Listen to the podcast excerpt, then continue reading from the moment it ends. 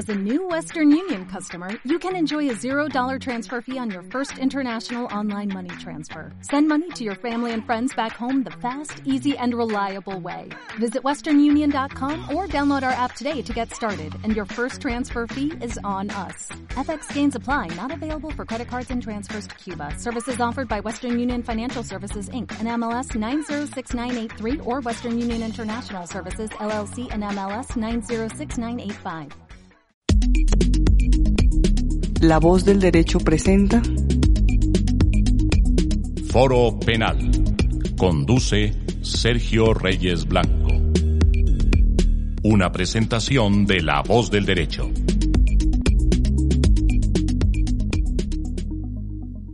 De nuevo, bienvenidos a La voz del derecho, eh, Foro Penal, en su segunda emisión después de esa pausa prolongada como consecuencia de la pandemia. Hoy nos convoca un tema muy mm, de actualidad debido a unas declaraciones recientes eh, del ministro de Justicia, el ministro Zuna, en la cual planteaba una propuesta eh, para algunos tal vez eh, ajustada a la realidad, para otros tal vez un poco mm, preocupante desde el punto de vista de lo que ello significa, y es la despenalización de algunas conductas que están previstas en el Código Penal. El ministro de Justicia plantea eh, que es necesario hacer una reforma al sistema penal para tratar de contribuir en una mejora al colapso en el que se ha visto el mismo como consecuencia de esas grandes cifras o de esos grandes números de impunidad que se presentan año a año eh, y que para el ministro tienen que ver con la cantidad de delitos que hay en los despachos, de la cantidad de investigaciones que hay en los despachos y a los cuales no se les puede dar una solución inmediata o pronta. El ministro habla de despenalizar en principio seis comportamientos o seis conductas, eh, medios de comunicación solo de siete, pero principalmente hace referencia eh, a la inasistencia alimentaria, a la transmisión y transferencia ilegal de cheque, como también a la injuria, al impedimento o perturbación de audiencias, al impedimento o perturbación de ceremonias religiosas y a la eh, supresión, alteración o eh, suposición del Estado civil. Digamos que estos comportamientos penales que para muchos son de menor, eh, mm, de menor gravedad, son delitos leves, pues el hecho de que exista un gran número de investigaciones como consecuencia de la ocurrencia de estas conductas hace que la impunidad eh, crezca en cifras. Y por eso eh, se conoce esa propuesta del ministro Zuna que para digo para muchos es atrevida como como lo ha sido como lo han sido otras de sus de sus apariciones en público donde ha hecho algunas eh, manifestaciones, por ejemplo, hago referencia al pasado eh, encuentro de la jurisdicción constitucional en Villa de Leyva, donde el ministro Osuna planteó la necesidad de despenalizar la protesta social, cuando la protesta social no está penalizada. Y hacía referencia a la despenalización de la protesta social, eh, indicando que no era posible o que no debía ser posible que comportamientos que se desarrollaban dentro de una protesta social fueran eh, posteriormente calificados e imputados por los fiscales y asimismo conocidos por los jueces de la República, bajo el entendido de que esas conductas serían constitutivas o de terrorismo o de concierto para delinquir. Ello generó reacciones también y últimamente en un proyecto eh, presentaba algunos aspectos que dieron a entender una censura a los medios de comunicación, lo cual también generó reacciones en los diferentes eh, mm, eh, escenarios académicos y en los propios del periodismo. De allí que el que nos concentremos hoy de pronto en discutir eh, o hacer algunas reflexiones sobre esa propuesta, pues es interesante para Foro Penal, como lo es también para todos aquellos que siguen el programa, dado que la despenalización debe mirarse con mucho detenimiento, no siempre es producto de una racionalización en concreto, como ha venido eh, vendiéndose la idea, la racionalización puede entenderse como aquella reducción de normas o de conceptos eh, para pasarlos a unas normas y unos conceptos mucho más racionales, o una justificación mm, a las acciones de manera que mm, de esta manera se oculte la censura a otros resultados, a otros hechos. Entonces, pensar en una despenalización con el argumento o con la justificación de que con ello se reduce la impunidad, pues puede sonar un poco, mm, digámoslo, desprovisto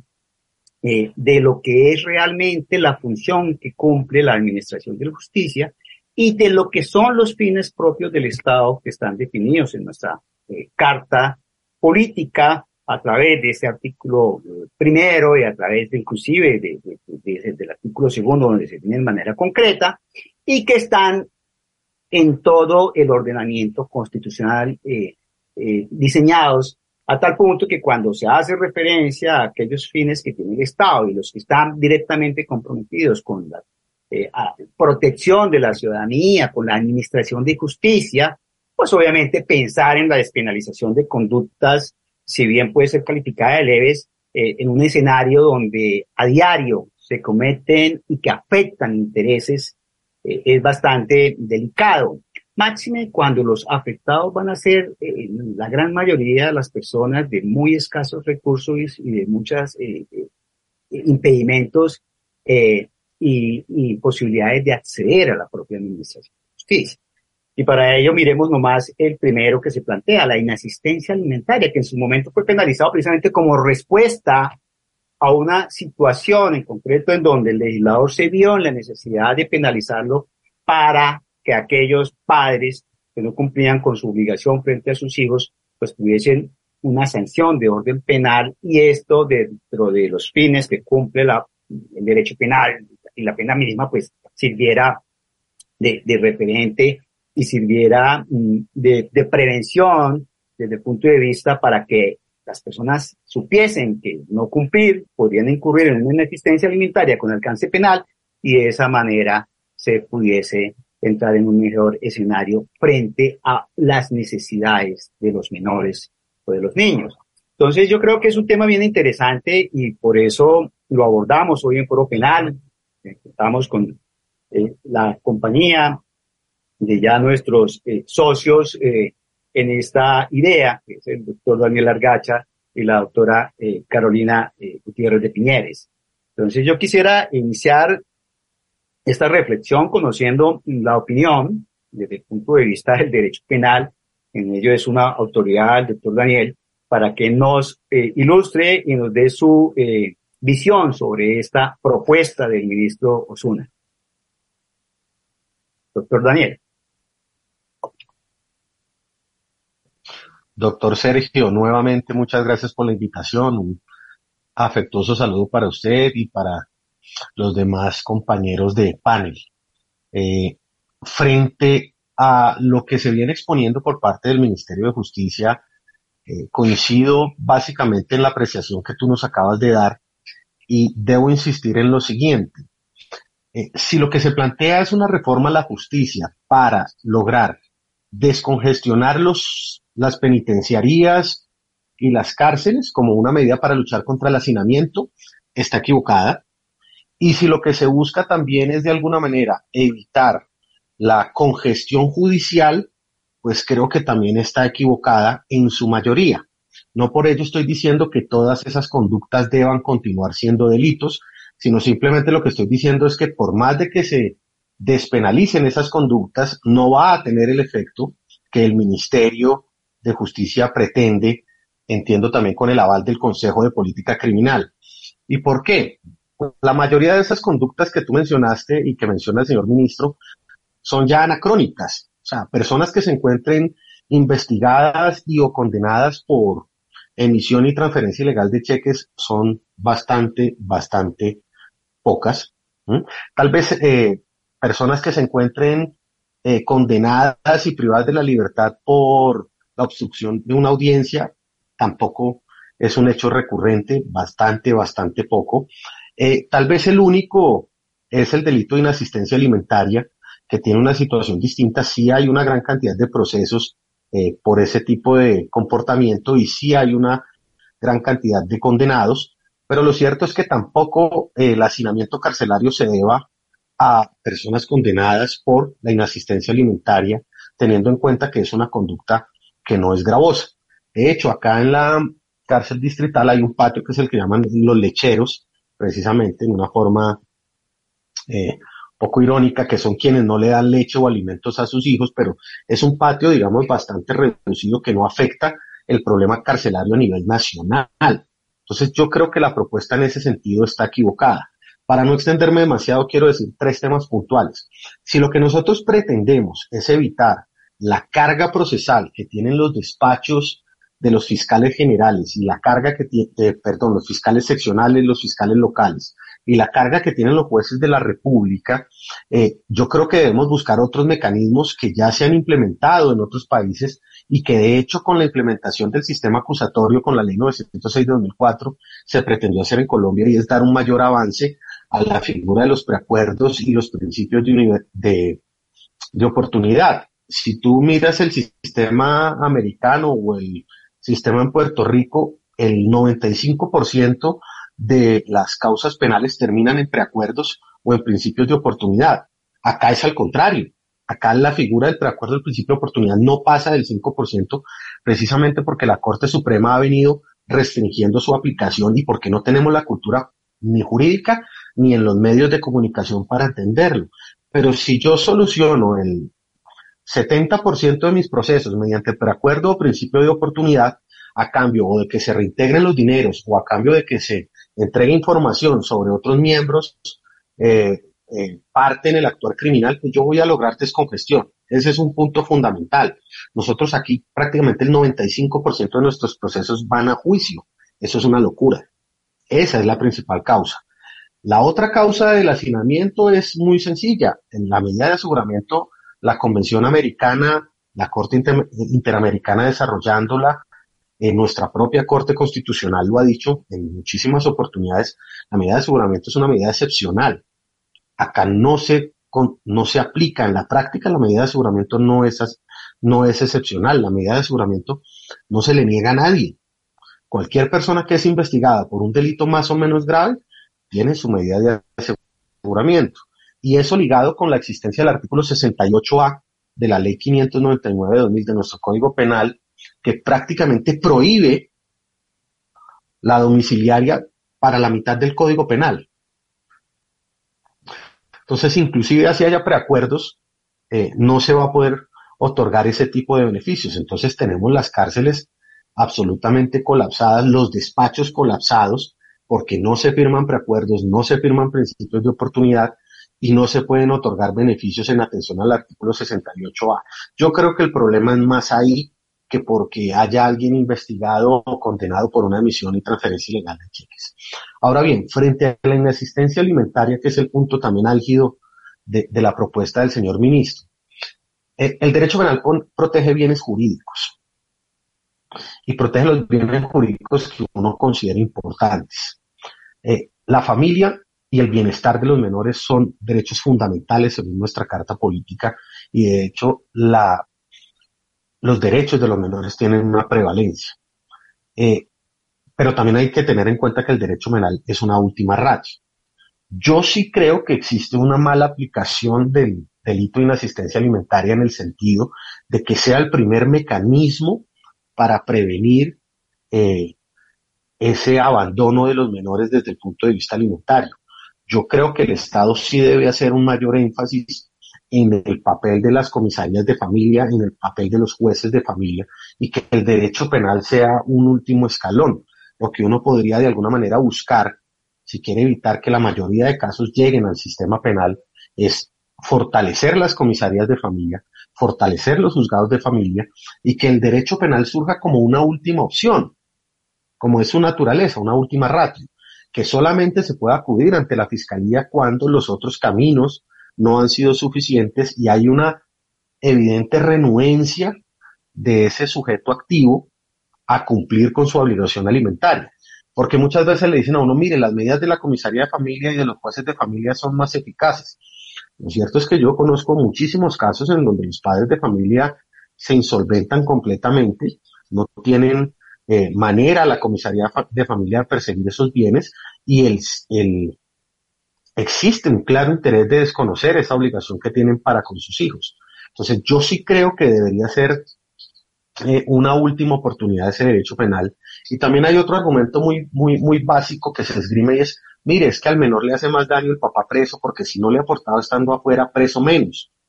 Lo cierto es que el papá no muchas veces, la mayoría de veces no aporta, no porque no tenga, sino simplemente porque no quiere. Muchas veces. Yo creo que hay que hacer ese ejercicio estadístico. El gobierno tiene que tenerlo claro para encontrar la solución adecuada antes de hacer esa propuesta. ¿sí? Sin embargo, sí considero importante que, el ministerio se esté enfocando en la necesidad de, descongestionar los despachos judiciales y las cárceles, pero creo que el camino no es con estos siete delitos. Muchas gracias. A usted, doctor Daniel, sí, efectivamente, eh, lo que nos dice es totalmente eh, cierto. Eh, digamos que el bien jurídico que se protege, en este caso particular de la asistencia, es el bien jurídico de la familia. Y siempre se había cuestionado, digamos, esa tendencia de que se recurra a la denuncia por inexistencia alimentaria sin agotar otras vías que de pronto puedan ser un poquito más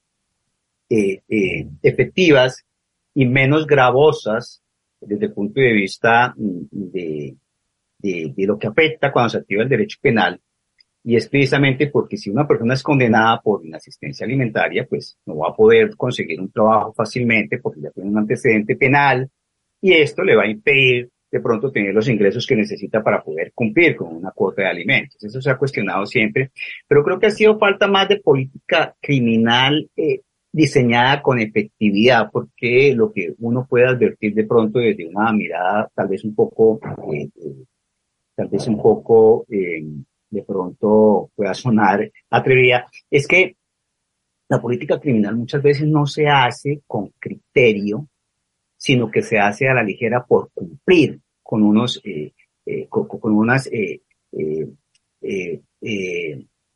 secuencias que el, que el gobierno tiene que cada año agotar. Entonces, no se hacen los análisis y no se hacen los estudios de rigor. Y, y eso es bastante delicado. Pero previo a que continuemos haciendo estas eh, reflexiones, quisiera la doctora Carolina Gutiérrez de Piñeres nos diera su visión sobre la propuesta del ministro Zuna desde esa perspectiva que maneja también del orden eh, de la psicología y además con un conocimiento del derecho bastante profundo que eh, yo creo que vas a tener que ser graduada también en esta área del conocimiento. toca, toca, toca aprender de todo un poquito en este campo. bueno, mira, yo coincido con el doctor Daniel y con cosas que tú has dicho. Voy a empezar por la que es más obvia y es que me parece que es eh, una cosa demasiado loca pensar que con eso se va a descongestionar, eh, se va, a haber menos hacinamiento y se van a descongestionar los despachos, que la fiscalía va a tener menos procesos para investigar pues habrá, e, e, e, ese no, ese no puede ser el criterio para tomar una decisión de esta, sino porque definitivamente creo que hay que pensar más en un tema, en un término de evolución cultural. O sea, el derecho se actualiza en la medida en que cambian las condiciones culturales y ahorita voy a mencionarles un tema ahí que, que va a ser álgido porque no solamente vamos a tener que quitar unos delitos, sino que vamos a tener que sumar otros con unas realidades culturales que tenemos ahora que seguramente las abordaremos en otro programa. Entonces, eso en primer lugar. En segundo lugar, Coincido con el doctor Daniel en el tema del principio de oportunidad, pero también creo que se nos queda de lado algo que, la, que, que, que, el, que el código de procedimiento lo señala y además lo señalan un montón de normas en Colombia y es el tema de la aplicación de la justicia restaurativa. Hablamos de justicia restaurativa, pero no aplicamos la justicia restaurativa. Se nos olvida cómo hacerla y para algunos de estos delitos la justicia restaurativa para mí sería la respuesta ideal porque la justicia restaurativa busca, entre otras cosas, ayudar a, sanar los, los lazos entre las personas cuando estos lazos se han roto, como pasa, por ejemplo, en el tema de la inasistencia alimentaria. Porque claramente, un tema que tú mencionabas al principio es eh, las, las penas deben servir un poco de ejemplo para que, la, para que los demás no lo hagan y para resocializar. Y está demostrado que en estos delitos Por ejemplo, en el tema de la inasistencia alimentaria, la persona dice, yo ya pagué por eso, salen, yo conozco un montón de casos, personas salen a la calle y vuelven a la misma, no, no, adquieren una conciencia que estoy resocializando ahí sobre qué voy a hacer un tratamiento penitenciario cuando llevo a una persona por inasistencia alimentaria. No es violento, es una persona sencillamente un poco inconsciente de su responsabilidad y además porque este delito aplica especialmente para hombres. Aquí hay una, hay una perspectiva de género que también es importante considerar. O sea, no conozco cuántos casos de, de mujeres están condenadas por inasistencia alimentaria, pero estoy absolutamente segura que el, que el índice de, es mucho más alto en hombres. Y las mujeres a veces también son irresponsables. O sea, si vamos a poner las cosas en perspectivas, hay hombres que asumen toda la responsabilidad y hay mujeres que no asumen ninguna responsabilidad en temas, en temas económicos y a veces en temas emocionales que también son importantes. Pero además que centramos, por ejemplo, los delitos como la inasistencia alimentaria en el pago de, de dinero, cuando a veces los papás podrían participar perfectamente porque conozco casos así de otra forma. No tengo hoy cómo dar plata porque definitivamente me quiero estar con mis hijos, quiero acompañar a mis hijos, porque además es que esto se, se, se suma a que si yo no pago, no, mis, yo pierdo el derecho de ver a mis hijos, cuando en realidad castigo a mis hijos porque son mis hijos los que tienen el derecho de estar en contacto conmigo. Es que esto es una cosa muy, muy crazy, qué pena decirlo de esa manera. Entonces, conozco hombres maravillosos, excelentes papás que se quedan de la noche a la mañana sin trabajo, pero pueden aportar de otra manera, recogiendo a sus hijos en el colegio, acompañando a sus hijos a las tareas, así como a nosotras las mujeres se nos ponen en términos de cuantificar, por ejemplo, cuánto vale nuestro trabajo en la casa. A veces el trabajo de los hombres en la casa también vale. Aquí el tema es a quién yo debería realmente condenar, al irresponsable que tiene con quedar y se insolventa y todo, o al papá, o voy a castigar a los hijos porque su papá se quedó sin plata, voy a castigar a los hijos porque la mamá tampoco tiene una solvencia económica. Entonces, aquí hay muchísimos temas para analizar y yo sí estoy de acuerdo con que esos delitos deberían estar despenalizados y en estos casos aplicar temas de justicia restaurativa. Es una, son excelentes ejemplos de cómo somos los seres humanos de incapaces de solucionar conflictos. Y entonces creo que son delitos que nos invitan a pensar en los métodos alternativos de solución de conflictos. Y eh, coincido con el doctor Daniel en el tema de fortalecer la justicia de familia y las, las eh, comisarías de familia, pero digamos que tengan un, uh, un alcance más grande para ayudar realmente a las personas a solucionar ese tipo de problemas. Uh, y, uh, y les decía eh, que hay que pensar que se nos van a ir estos, se, van a quitar estos delitos y probablemente más adelante vamos a, a tener que eliminar otros, pero pensemos ahora un tema que se nos viene que es súper complicado y el tema, todos estos temas del metaverso y los delitos que se están cometiendo a través de las redes, eh, de las redes eh, eh, de la web. De, uh, hoy estaba, esta mañana estaba escuchando a Jeffrey Garavito que ha sido invitado a este programa y él hablaba, por ejemplo, de algo que yo medio había escuchado pero no había tomado conciencia hasta hoy, es por ejemplo el tema cómo se van a incrementar los delitos sexuales con niños, niñas y adolescentes a través de la virtualidad, porque ahora, por ejemplo, yo me puedo poner unas gafas de, virtuales me pongo un traje donde yo puedo tocar cosas en, la, en el mundo no real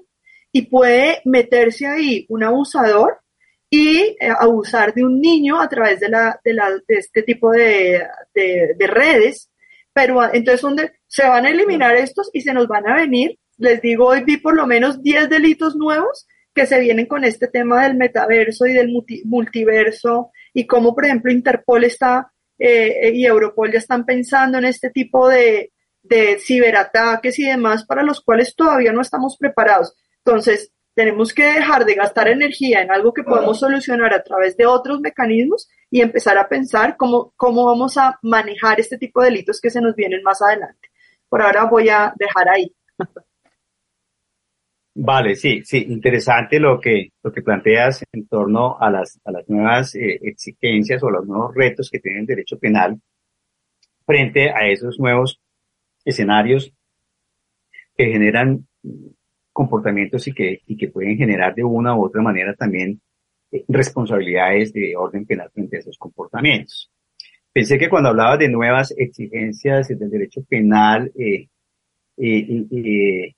y, como hiciste la alusión a que no conoces el primer caso de una mujer condenada por inasistencia alimentaria, ibas a hacer alguna eh, reflexión sobre género. Ay, creo que es, es, un punto que tienes tú. Ay, no, no, que quieres abordar, pero ya tendrás eh, otro okay, para que me cuentes sobre sobre ese tópico. Pero sí, efectivamente, hay nuevos retos para el derecho penal, siempre los hay. El, derecho penal constantemente está enfrentándose a, a, a esas nuevas eh, experiencias que se van desarrollando en la medida en que la sociedad va cambiando, en que la sociedad va evolucionando y que van generándose nuevos roles, nuevas formas de, relacionamiento, nuevas, nuevas, nuevas experiencias, nuevas conductas, eh, nuevos escenarios. Y efectivamente la virtualidad, las redes sociales, todo, toda esta cibernética que, que nos invadió y que ya forma parte de, de la canasta familiar, digámoslo así, pues tiene que generar algún tipo de reacción por parte del derecho y particularmente del derecho penal. No sé hasta qué punto, eh, cuando se entre a revisar ese aspecto eh, muy específico que tú citaste, en torno a la posibilidad del abuso sexual a través de, estas eh, cabinas virtuales en donde se puede entrar y en donde puede haber ciertas experiencias, pues tenga ese, ese, ese, ese rigor para poderlo calificar en torno a, a, por ejemplo, siendo un poquito atrevido en un acceso carnal, si pudiera darse a través de la virtualidad un acceso carnal, que de pronto estaríamos tal vez lejano de esa posibilidad por, por, por, porque no hay allí un encuentro físico realmente, es un encuentro sensorial a través de una serie de, de, de, imágenes que se crean a través de la, de la máquina y que obviamente se condicionan como, como eh, eh, consecuencia de la participación de quienes están eh, precisamente manipulando o interviniendo en ese tipo de, experiencia. Esto, esto tal vez está un poquito todavía en, en, en, en, embrión, digámoslo así, pero que tendrá que madurarse y revisarse y entrar en esa esfera para que se determine si tiene que ser viable la, la posibilidad de una, de una regulación en ese sentido desde el punto de vista del derecho penal para sancionar comportamientos que se le hacen a presentar. Eh, y, para no ir más lejos, hay, hay, hay, hay cosas de pronto no tan estrictas y tan extremas desde el punto de vista de, del análisis que, que, van a generar mucha controversia, pero que son más inmediatas, digámoslo, digámoslo todo esto que estamos viendo a través de las redes sociales, cómo estamos eh, vulnerando a otras personas a través de las redes sociales con los mensajes, con los memes, con una cantidad de situaciones que no han tenido de pronto el tratamiento que merece. Tal vez aquí hay un poquito de irresponsabilidad por parte de las autoridades, por parte del Estado mismo, porque el bullying del tanto que se hablaba en unos años anteriores en los colegios, que era directo a través del relacionamiento entre estudiantes, estudiantes, profesores, profesores, estudiantes, hoy lo estamos viendo es a través de la utilización de las redes sociales. Y ya no solamente en el escenario de académico, de, colegiatura o de, o de educación superior, sino en la vida en general, en las prácticas sociales en general. El, trabajo se virtualizó y, y, eso también ha generado una cantidad de circunstancias, por ejemplo, eh, eh, en, en, el derecho laboral nos vamos a tener que enfrentar a una serie de, de, situaciones frente al contrato de realidad, por ejemplo, porque ya cambiaron las condiciones eh, de, de, para, para demostrar una, un, una relación laboral eh, a través de una subordinación o, o de una dependencia de, eh, cuando se entrega un, un, cubículo de trabajo o herramienta, etcétera, cuando eso se modificó y ahora se trabaja desde cualquier lugar en donde uno esté, pues ya no, ya no tiene que demostrar eso, eso también tendrá que replantearse en el escenario del derecho mismo, en la disciplina que sea. Y el derecho penal no es ajeno a ello, ¿no? No está ajeno y por eso creo que tu, tu, tu, tu opinión y tu reflexión es muy importante y tendremos que hacer un programa específicamente sobre eso, tema muy, muy, muy retador, digámoslo así, que, que, que requiere de una revisión y de una, eh, y de, y de, y de que contemos con unos expertos que nos den luces sobre cómo es esa práctica en sí misma para poder, digamos, de pronto sacar una conclusión y entender si desde el derecho penal podemos eh, reclamar o exigir una regulación en ese sentido. Pero volviendo al tema que nos, nos convoca y que nos concita hoy, que es el de la despenalización, no solamente esas seis conductas, sino hablemos de la despenalización en general. Eh, algunos hablan del abolicionismo, hay, hay, hay, muchos que son amigos de que el derecho penal debería no existir. Eh, y tal vez esta propuesta del ministro, y no solamente esta, sino otras que ha lanzado, van en esa línea. Yo creo que el ministro tal vez tiene una, una tendencia o tiene una vocación de abolicionista, y yo no sé hasta qué punto eso en sociedades tan conflictivas y tan, digamos, eh, particulares como la nuestra, sea en algún momento posible. Por eso, eh, cuando se, se, se, escuchó esta propuesta de la penalización y, la, y e inició el ministro con la inasistencia alimentaria, pues todo el mundo quedó así como en shock. Es que es uno de los delitos que más genera reproche en nuestro medio es ese. Además, porque si uno va a las fiscalías, uno no encuentra, pues los hay, claro que los hay, pero el 80% de los casos de inasistencia alimentaria son personas de estrato 1 y 2. Son personas que, que, que mujeres que no tienen ingreso o tienen un ingreso mínimo y tienen cuatro o cinco hijos y no alcanzan a cubrir las necesidades de esos hijos. Y entonces, pues es un sector de la sociedad que clama y reclama justicia y no podemos eh, tener una respuesta del Estado que debe, que debe enfatizar toda su, su, su, su, su dinámica y, toda su funcionabilidad precisamente en garantizar y en proteger esos derechos de los menos favorecidos con propuestas como estas que van a ir en contra de esos intereses sin tener unos estudios de fondo y sin tener unas vías alternativas para eh, tratar de contrarrestar, digamos, esas, esas consecuencias que genera el comportamiento de la inasistencia alimentaria tal como está hoy previsto en el Código Penal. Entonces, eh, volvemos otra vez a la ronda. Doctor Daniel, eh, ¿qué, qué, nos quiere comentar sobre ello? Mira, yo insisto en lo que venimos conversando. Evidentemente, la despenalización eh, de, de conductas generalmente es un escenario positivo, porque es que el, el, la concepción que da el liberalismo y la ilustración del derecho penal es que sea una última racha, una última opción, un último mecanismo de control social por parte del Estado. Entonces, lo cierto es que mientras se pueda eh, desistir de penalizar a los ciudadanos, pues eso va a ser positivo. No comparto el abolicionismo por una razón muy sencilla, es que si tú miras el surgimiento mismo del derecho penal, eh, va enfocado en que los problemas que surjan entre ciudadanos sean eh, solucionados cuando no lo pueden ser directamente y para evitar una venganza directa sean solucionados por el Estado a través de la imposición de una pena. Entonces, eh, abolir el derecho penal me parece un comportamiento riesgoso. Yo sí sería más desde el punto de vista de que haya una, una reducción del mismo. Eso siempre va a ser válido,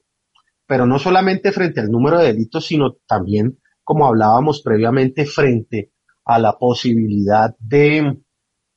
imponer medidas de aseguramiento eh, a diario y no como un mecanismo excepcional. Mira, y para dar un ejemplo, insistir en la primera intervención, eh, que lo conversaba con un colega. Eh, en Puerto Rico, en el Estado Libre Asociado de Puerto Rico, que tiene un soporte del sistema penal anglosajón americano, existe el derecho constitucional a la fianza. Es un derecho constitucional por cualquier delito. Secuestro, terrorismo, delitos sexuales, hurtos, homicidios, inasistencias, etcétera, etcétera. Es un derecho constitucional. Otra cosa es de pronto el monto que se establezca de fianza y si la persona lo pueda pagar o no. Pero el juez está obligado a fijar una fianza porque se entiende que la detención previa a un juicio afecta la presunción de inocencia y la gente se debe eh, defender en lo que ellos llaman libre comunidad, es decir, en libertad. Acá nosotros tenemos un sistema completamente culturalmente enfocado es en, perseguir y en castigar. Nuestra constitución política habla de que la pena tiene una función, entre otras, resocializadora. Eso no es cierto, no solamente por la situación de las cárceles, sino también y de las penitenciarías, sino porque lo cierto es que culturalmente nosotros mantenemos la idea de Kant de que la pena es una retribución. La sociedad ve la pena como una venganza. Por eso es que no prosperan los preacuerdos, por eso es que no prosperan los principios de oportunidad, porque siempre estamos pensando es cómo vamos a hacer sufrir al delincuente. Entonces, con eso quería, digamos, cerrar mi intervención del día de hoy. Te escuchamos, Caro. Pues yo, no sé, yo, yo creo que hay dos temas en los que quiero incidir. O sea, esto se podría uno demorar horas y horas debatiendo. No lo han podido solucionar ellos allá que están en el debate. Eh, yo estoy de acuerdo, no se, no se podría abolir el derecho penal eh, y creo, creo como el doctor Daniel que la cárcel debería ser para algunas personas muy puntuales Ah, por eso quiero insistir en el tema de la justicia restaurativa. O sea, realmente yo he trabajado el tema escrito sobre el tema y yo sí pienso que esa es una opción viable que nos, nos invita más a la reparación que a la venganza. Y es que fíjense que, es que fíjense que el delito de inasistencia alimentaria, por ejemplo, no, no estoy segura, ustedes me corregirán, pero creo que son como dos años. O sea, es una cosa que realmente la pena es, es, es muy bajita Uh, y, y, dentro, y en esos dos años la persona ni aprende a, ser responsable y además sale y no tiene que pagar porque ya pagó con la cárcel. No, esto es, esto es un tema. Entonces yo sí, por ejemplo, pienso que las prácticas en justicia restaurativa nos podrían ayudar a ver estos conflictos sociales de una manera más restauradora que vengativa, que es justamente lo que busca la justicia restaurativa. Pero en realidad los jueces les da miedo aplicar y la forma en que el derecho penal tiene planteada la aplicación de la justicia restaurativa, creo que se queda un poco pobre frente a la riqueza que trae la justicia restaurativa. Por ejemplo, porque no es solamente pido perdón, ay sí, perdón que estos cinco años de mis hijos y estos 20 años de mis hijos yo nunca pasé plata. No, es que la justicia restaurativa no busca que las personas anden por la calle pidiendo perdón. Busca realmente buscar mecanismos a través de, las cuales, de los cuales las personas piensen acerca de sus conflictos y sean capaces, acompañados de un juez o de una comunidad, para resolver esos conflictos que ahora está resolviendo el juez a través de un, de un proceso de adversarial. Entonces yo me siento acá y entonces el que, el que mejor defienda, más aquí el que más plata tiene, pues puede mostrar un montón de cosas y el que menos plata tiene, pues no puede mostrar nada. Entonces aquí gana el que puede, el que tiene los mejores abogados. Entonces esto no es un tema justo. En cambio, la justicia restaurativa se invita a una, a una, a una justicia que creo que sería adecuada, sobre todo mientras vamos aprendiendo prácticas restaurativas, eh, a usarla en delitos, por ejemplo, como la inasistencia alimentaria. Entonces, bueno, ese sería un punto. Y voy a aprovechar a retomar muy brevemente, porque creo que esto tendría que ser un, un tema de otro, de otro de nuestros programas, tantos temas que queremos hablar, ¿no? El tema de eh, la perspectiva de género, que ahora se reclama tanto y es cómo estamos entendiendo este tema de la perspectiva de género. Y cuando hablamos de perspectiva de género, no estamos hablando de la vulnerabilidad de las mujeres. Estamos reconociendo que las mujeres y las niñas son más vulnerables en ciertos aspectos y que tienen mayor dificultad de acceder a la justicia como víctimas y como victimarias, digamos, pero, sobre todo las mujeres, pero también reconoce que los hombres pueden tener una vulnerabilidad. Y ahora pensemos, estamos pensando, por ejemplo, en términos de inasistencia alimentaria hombre-mujer pero no estamos pensando en temas de inasistencia alimentaria, en temas, por ejemplo, tomando perspectiva de género de comunidades como la comunidad LGTB y Q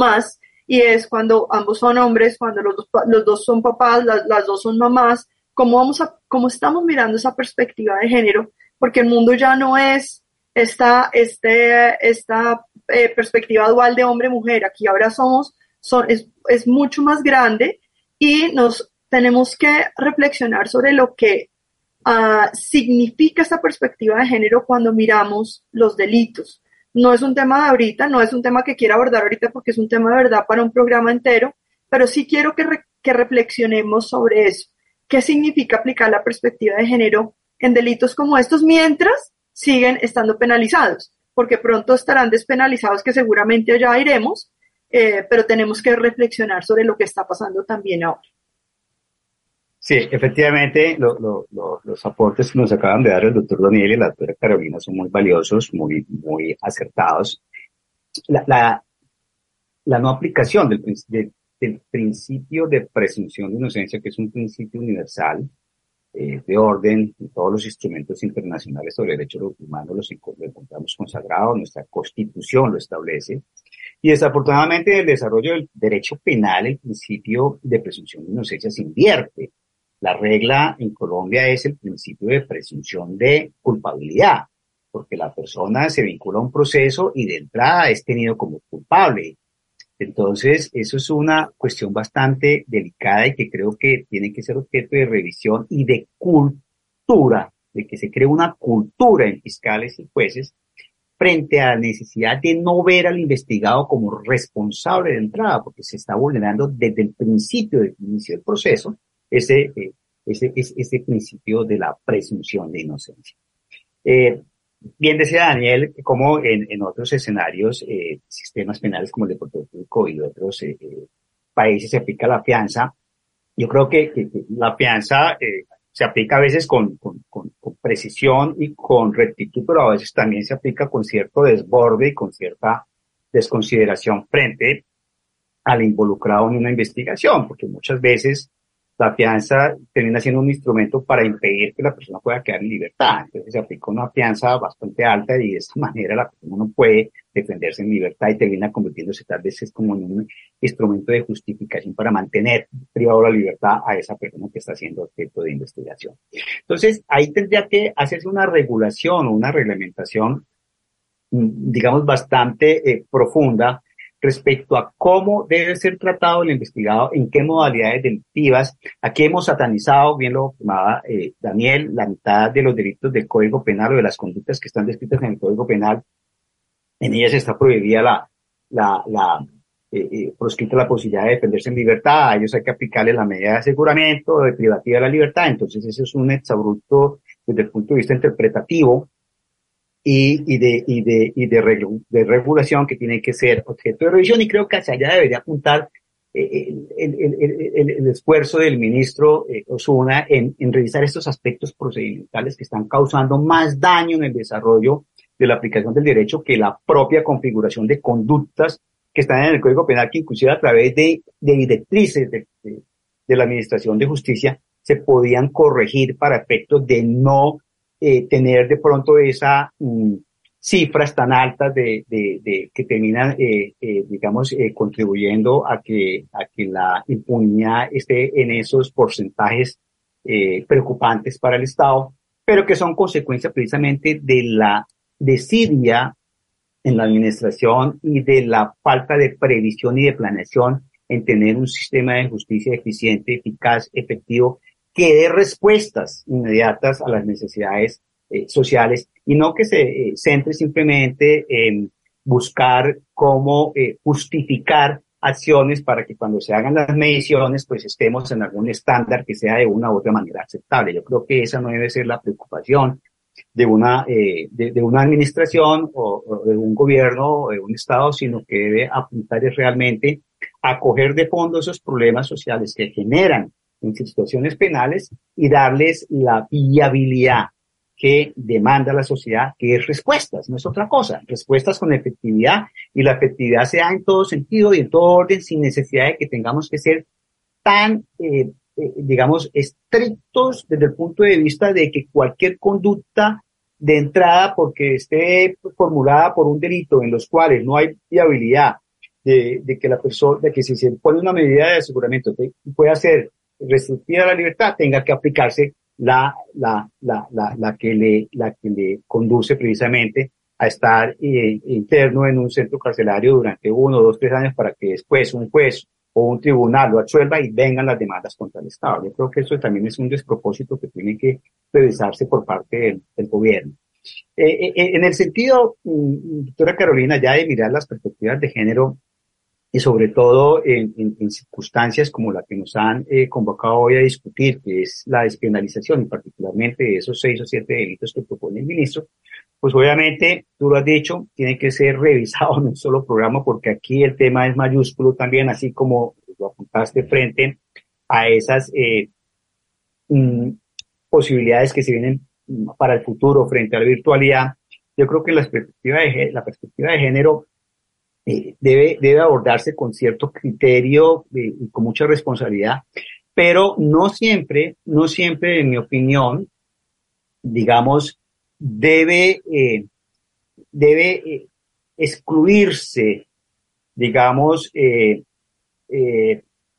porque muchas veces, como está prevista la norma, independientemente de una visión de género, el, mismo, el mismo diseño normativo nos permite, sin necesidad de que entremos a buscar eh, políticas de, de, de, enfoque para poderle dar el tratamiento, nos permite, nos permite, si tenemos la capacitación desde el punto de vista de los operadores jurídicos y la formación correspondiente, podemos darle el abordaje sin necesidad de una política específica en materia de enfoque de género. Yo creo que, que ahí, pues obviamente, todos estos avances que se han venido presentando, particularmente si, si nosotros miramos el acuerdo de paz, allí se habla mucho de ese enfoque de género. Y también, por ejemplo, en lo de justicia restaurativa, allí tenemos un ejemplo bastante importante de aplicación de justicia restaurativa o de penas alternativas que pues son soluciones mucho más efectivas que, eh, que, la, que, la, que la pena restrictiva a la libertad y que en delitos como los que propone el ministro, tal vez en lugar de, un, de una despenalización, lo que dice es cambiarse una configuración de la misma conducta para que la sanción pues no sea una sanción privativa de la libertad, sino una sanción de orden económico o una sanción de otro tipo, etcétera, etcétera, que realmente esté esa sanción dirigida a responder a la necesidad que generó la conducta y que eh, satisface de una u otra manera los intereses de la persona afectada o de la persona víctima de ese comportamiento. Eh, hacia allá yo creo que debe apuntar, digamos, toda esta, eh, todos estos aportes que, que, estamos eh, hoy eh, aquí compartiendo y que mm, creo eh, que tanto el doctor Daniel como la doctora Carolina, pues están en línea con lo acotado, porque de lo contrario, si tienen alguna obsesión, nos tocaría para el próximo programa porque se nos acaba el tiempo. ¿Algo que quieran para finalizar, doctor Daniel, doctora Carolina? Bueno, yo creo no, para nada, Vale, muchas gracias. Y con esto eh, dejamos a consideración de nuestros oyentes eh, el tema de la penalización para que si estas reflexiones que hemos realizado en el día de hoy eh, pueden eh, contribuir a tener una mejor visión sobre el problema, porque realmente no es pacífico, pues eh, sea un ingrediente para que adopten esas posturas que se requieren en el escenario académico, en el escenario profesional, y mm, nos veremos entonces en una eh, futura emisión de Foro Penal en La Voz del Derecho. Muchísimas gracias por su compañía. Doctora Carolina, doctor Daniel, un abrazo y mil bendiciones. La Voz del Derecho presentó Foro Penal. Condujo Sergio Reyes Blanco. Una presentación de La Voz del Derecho.